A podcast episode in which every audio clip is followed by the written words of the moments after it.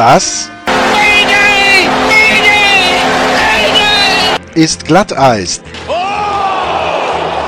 Die Extravaganza von Sportradio 360.de zur National Hockey League. You're not going to see a prettier goal than that. Mundschutz raus. The game is over. Die Scheibe ins Tor. The series is over. Schnell noch Kufen schleifen.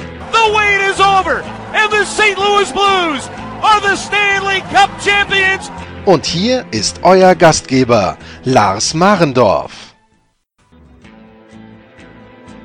Hockey-Fans, willkommen zu Glatteis, dem NHL Talk. In der heutigen Folge geht es um die Winnipeg Jets. Ich habe mit Murat Artes von The Athletic Winnipeg über das Ende der letzten Saison, über die Entwicklungen in der Sommerpause und natürlich auch über die Vertragssituation von Patrick Laine und Karl Connor gesprochen. Viel Spaß bei der nächsten Folge.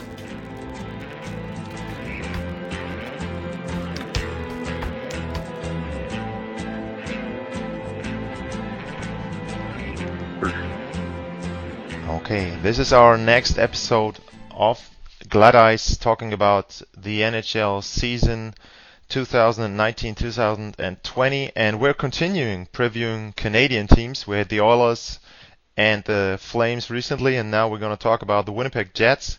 And on the line from Winnipeg, Canada, uh, Murat Ates. Um, hello Murat. Hi Lars, how are things? And uh, Murat, um, you're covering the Jets for the Athletic Winnipeg. Um, so could you just give us a brief overview of uh, how you cover the team, how your daily routine looks like? Um, do you travel to all the games? Do you just watch the home games? Um, what is your job um, covering the Jets? Yeah, I, at first for me, uh, I've been with the Athletic for my third season now. I started as a freelancer when Winnipeg was just being launched, and at that uh, it was all video analysis. It was all analytics based. And so I would watch everything and I would watch all the games multiple times, but not from the building. And then uh, by the end of that year, I was covering the the home games and the playoff games of, of that season, uh, and then all of the home games since then, and, and a few road trips per year. A pretty exciting thing for us is we just hired Ken Wiebe as well from Yeah. what was uh, from the Winnipeg Sun, and between the two of us, we're going to be uh, at uh, at every Jets game this season, and uh, I'll have a couple of road trips, although he'll do the majority of the travel. Um, so my day to day, because we have two people now, gets to be a little bit split, and I get to do the video stuff, I get to do the analytics stuff, but um, my favorite is to pair those things with conversations with players. So my uh, my debut of sort of mixing analytics and players' insights about them was with uh, Andrew Copp and Adam Lowry, and it sort of progressed and progressed. And I just had a one-hour sit-down with Paul Maurice, the head coach, and talked strategy, talked about the team, talked about changes, all of that sort of stuff. So uh, it's it's basically around the clock from here on out through the end of the season. Yeah, I mean that's always interesting um, from my experience as well. When you find something uh, you think that could be part of the game, and you talk um, to the players or to coaches about it, and then they um, tell you their point of view. That's always interesting, and that's always something that that um, helps you then as a journalist and someone who covers um, the game to grow and then to maybe get a little deeper into the game there, understand why they made certain moves or why they didn't. So yeah, sounds like a lot of fun there.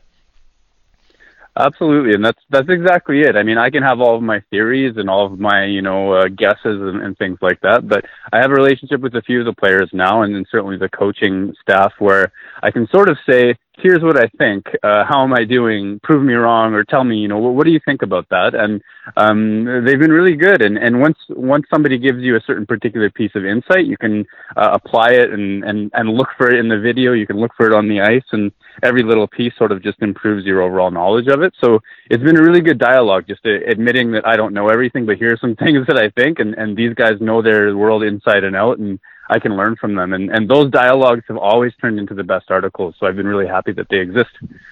Okay, yeah. So let's talk about the Winnipeg Jets. And the Jets, they had two years ago, they had a pretty good run in the playoffs. They made it all the way to the Western Conference Final, and they were one of the yeah, one of the hottest teams to take um, in uh, la- the last off season. Um, I think the Hockey News a couple of years ago they had um, them scheduled in for um, the title Yeah. uh, that year. So um, yeah, they were kind of um, the team to pick up. Um, grown up now, um, had their first deep run into the playoffs. Yeah, and it looked like they might be a team to to really uh, make some noise uh, once again last season, but they didn't, and they didn't really pretty much throughout the season. I mean, they they didn't play a particular bad season, and they were second in their division, 47 wins, 99 points. That's not a bad season, but um, throughout the year, I had the feeling that they were not really getting on a roll. They were not a team. I mean, you can't compare a team to Tampa Bay, but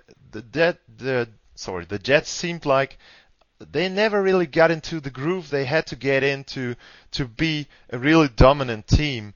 And come playoff time, they didn't have their groove there. Um, they were beaten by um, by a St. Louis Blues team that was hot from from um, the start of the year, and that was it. No momentum, no series win, and they were out in the first round. So, um, how was the the um, how did the team judge um, the season um, when they when they made their uh, exit interviews and stuff like that? What was the conclusion there about how, why they played the way they did in the season and in the playoffs as well? Yeah, that's a great question, and the answers were many for sure. Uh, I know Paul Maurice. He spoke to the, the difficulty of their schedule. Uh, he spoke to injuries that they had during the season because what happened was was really fascinating. They they started for the first half up until about the end of December uh, as an above average team overall. Their power play was on fire. Uh, their goaltending, um, helped by Laurent Brossoit, who was a bit of a surprise, uh, outperforming Connor Hellebuyck, but on average, the goaltending was very good. The power play was on fire. But the strange thing was that at five on five, the team was barely above average. And that was a bit of a shock because they were dominant at five on five the previous season. Their forecheck overwhelmed teams. Uh, they're four lines deep in terms of high, high end forwards. They did lose Toby Enstrom from the previous season, who helped Dustin Byfuglien be a really good second pairing. But it seemed that even if you took all of these different features, and their schedule was compressed because uh, of their trip to Finland in November, and then they played a very dense schedule in, in December and January to make up for it.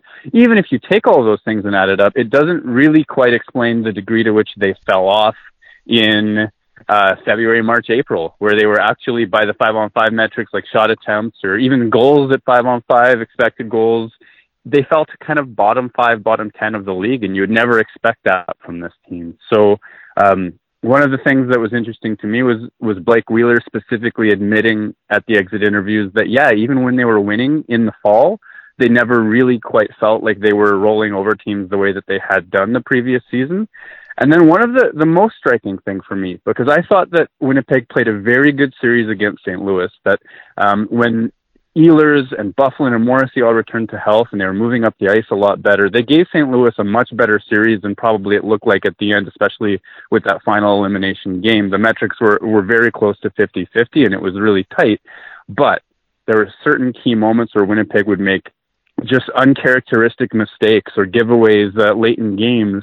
And I talked to Bryan Little about that right after Winnipeg was eliminated, and I was just blown away by how how much shock there was in Winnipeg's room when they lost to Vegas the previous year, and how calm and accepting they were about losing to St. Louis. And he sort of said, "You know what? Well, we gave up a lot of late leads in the season, and we didn't quite have that confidence. So maybe." Uh, maybe when push came to shove, even though they were playing better, the mental strength wasn't there because they hadn't seen the results lately. So it all sort of wraps up into a surprising and underwhelming season for the Jets, and uh, that's what we're looking at. And we're looking, we're comparing this season, and everything looking forward compares to kind of the mystery of what went wrong last year.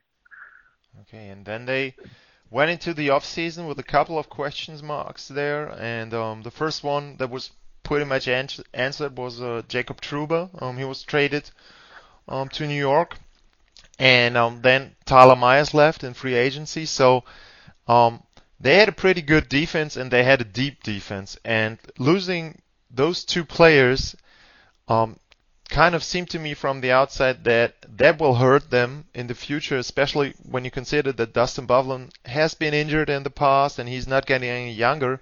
So um, how does the team want to um, compensate the loss of those two players in their uh, defensive rotation?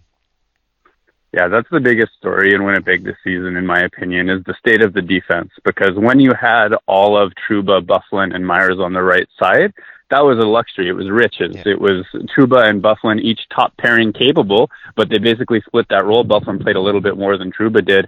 And Myers, he's going to go into a top four role in Vancouver where he might succeed, um, and it's probably about right for him. But he was playing third pairing in, in Winnipeg, and that's a that was a place where he was able to have even more success than probably he will even as a playing higher up the lineup. And then to lose Ben Chiarot on the left side, which is not as maybe as impactful as those two, but played significant minutes as well. Um, there's holes, and that's a big weak spot right now where Paul Maurice admitted the team's going to try to develop and win at the same time, which is always awkward. So we've got Josh Morrissey. Um, you're looking at Josh Morrissey on the top pairing, likely. And then who plays on the right side with him? That's probably going to be Neal Pionk, who Winnipeg acquired from New York for Jacob Trouba.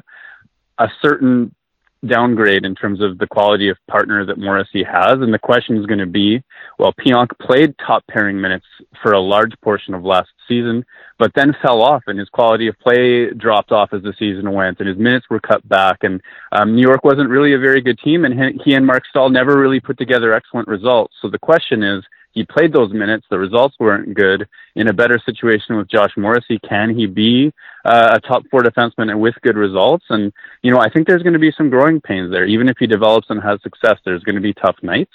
And then Dustin Byfuglien, assuming he's healthy, and you were wise to point out that he's been injured lately and has certainly missed large portions of seasons.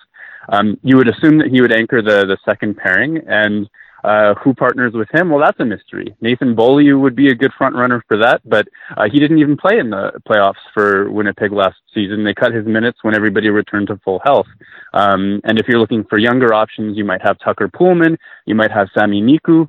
Uh, you might have the uh, veteran, often injured, usually third pairing Dmitry Kulikov on left on the left side between or beside, pardon me, beside Dustin Byfuglien. So Winnipeg has exactly two defensemen with track records of top four defensive success, and that's Morrissey and Byfuglien, and the rest is all question marks. And that's going to be it's going to be exciting if somebody like Sami Niku can take a step forward with his speed and his puck skills and the way that he moves.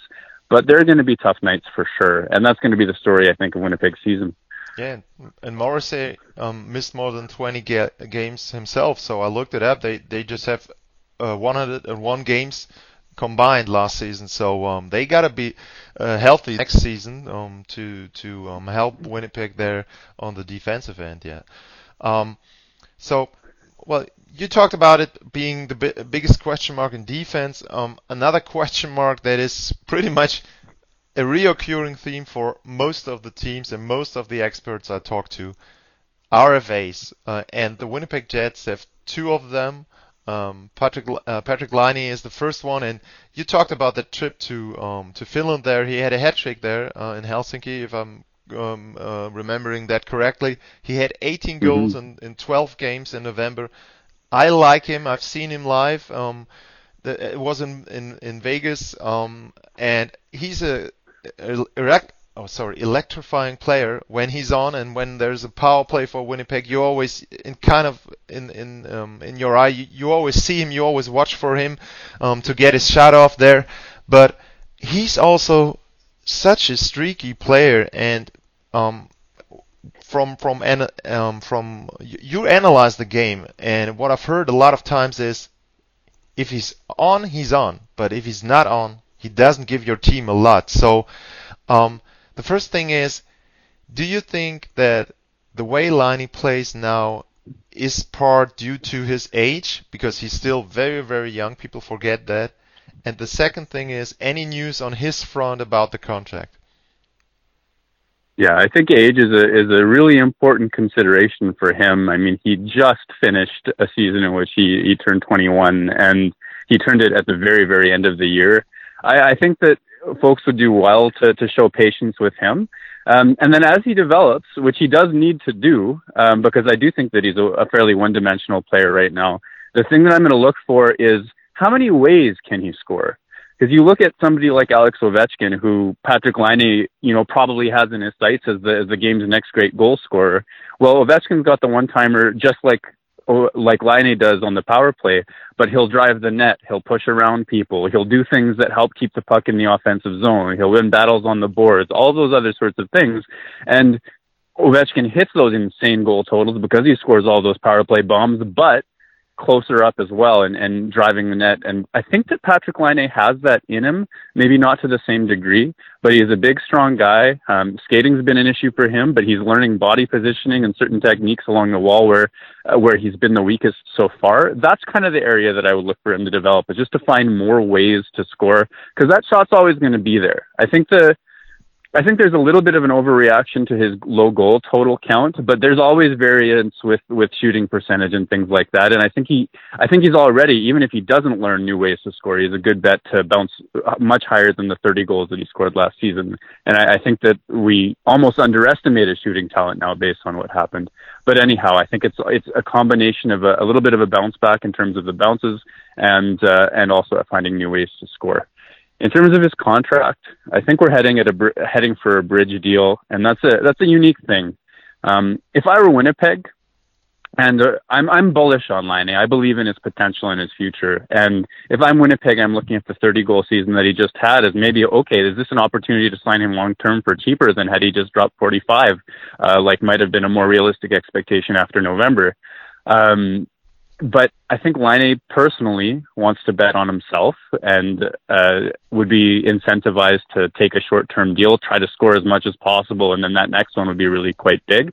And I also think that Winnipeg's more hesitant than me to to sort of commit that big term in money. So there's a bit of a of a stalemate there in in a certain sense. And then to hear him speak in the media in Finland right now, um, he's kind of non-committal. He's talking about I'm going to play somewhere next season. Uh, you know, I'm going over to North America soon, but uh, we'll we'll we'll see how it all works out. I personally believe that that's Laine just being Laine character-wise, and, and he he's kind of an entertaining speaker, and uh, he he doesn't you know mince his words ever. He just uh, he sort of shoots from the hip a little bit, even though he's he's a very smart communicator. Uh, I wouldn't read too much into that. I'm expecting a bridge deal sometime maybe not before camp starts, but as the season approaches.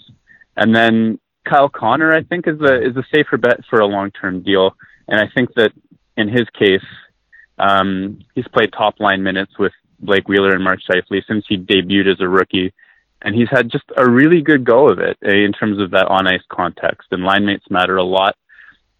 I think that's honestly a little bit of why Laine is uh, bristling at uh, at his contract situation. Is he knows that the difference between playing with Mark Scheifele and playing with Bryan Little has affected his numbers as well. And um, Kyle Connor is going to probably get paid almost as much, or or maybe even more per year if if Connor gets a, a long term deal and and Laine gets a short term deal. And and that's interesting to me because I would think that that Laine's potential and his ceiling is much higher.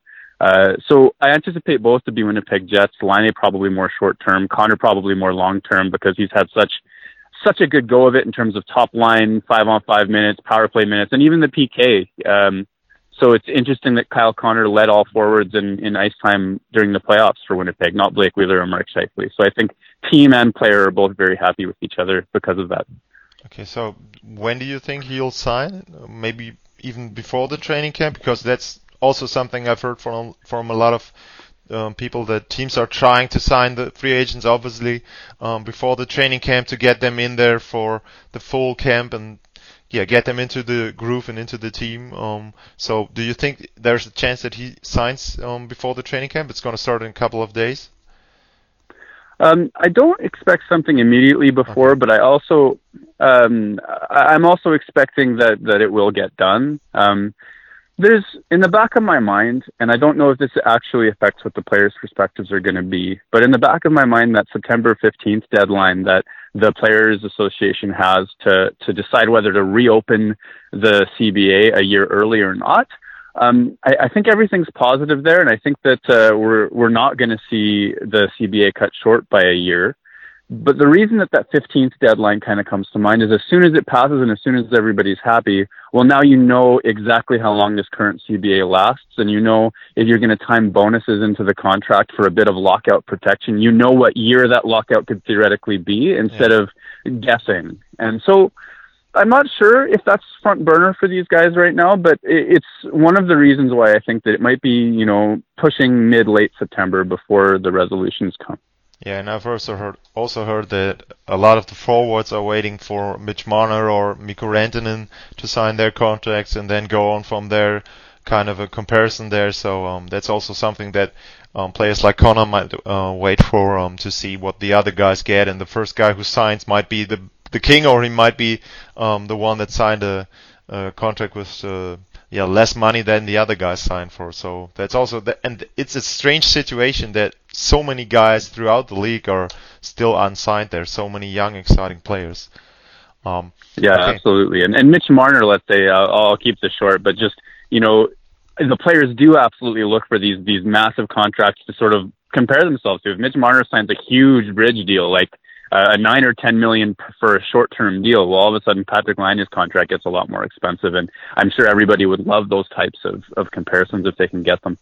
Yeah, it, de- it depends on your point of view. I talked to uh, Adrian Dater about Mikko Rantanen, and he said that the team mentions uh, Leon Draisaitl's contract, and that they mentioned, hey, he's he's outperformed you, and you want maybe a higher number than he has. So um, that's always uh, the kind of perspective you have from the team or from the agent and the players. So um, interesting um, what's going to happen with all those guys. Um, Murat, um, you talked a lot about the the improvements the team sh- or the things the team has to make on defense, and obviously on offense they have got to still with even without those two guys signed now they have got a lot of talent on offense. Um, what do you think can people expect from the Winnipeg Jets in the next um, season? Is there um, kind of urgency to to start really performing at the beginning of the season and get on a roll? Like I mentioned, if you don't find your groove, maybe in the beginning at the beginning of the season, you'll never f- really find it um, in the season. So, um, are they more focused than they were last uh, year, uh, last summer?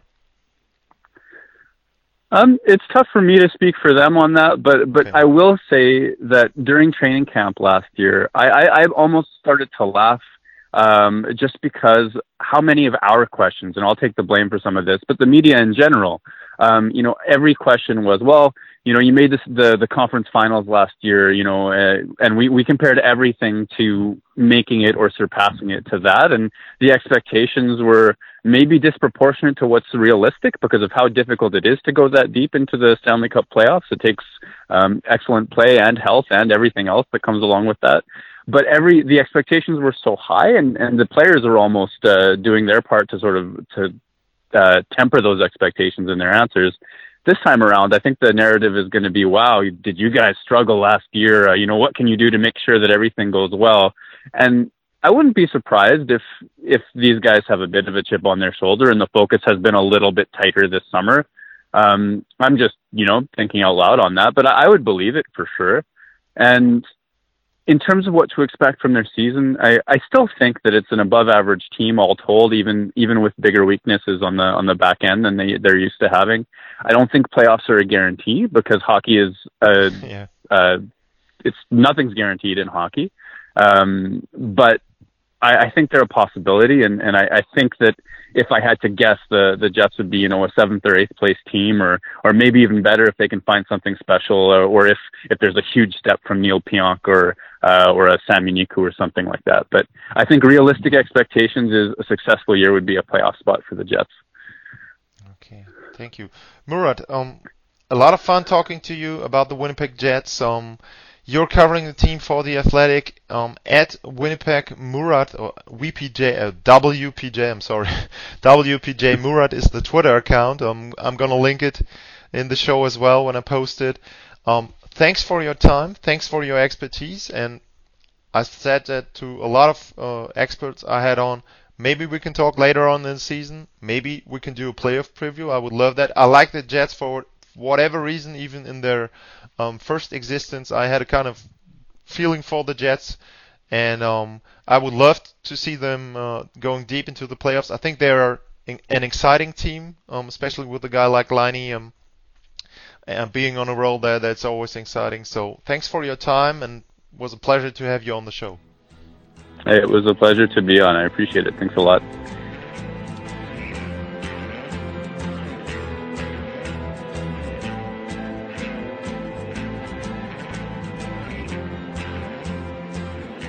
An dieser Stelle nochmal ganz kurz die Hinweise auf die Möglichkeiten, uns zu unterstützen.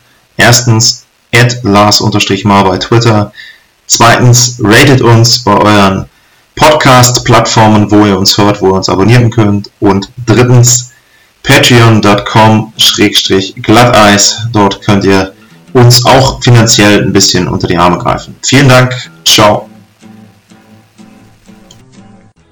Das war Glatteis, die Extravaganza von Sportradio 360.de zur National Hockey League. Folgt uns auf Twitter, liked uns auf Facebook, abonniert uns auf iTunes.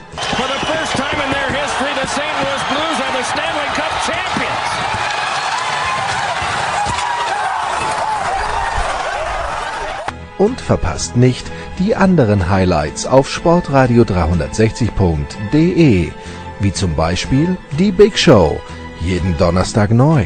Good morning, good afternoon and good night Boston.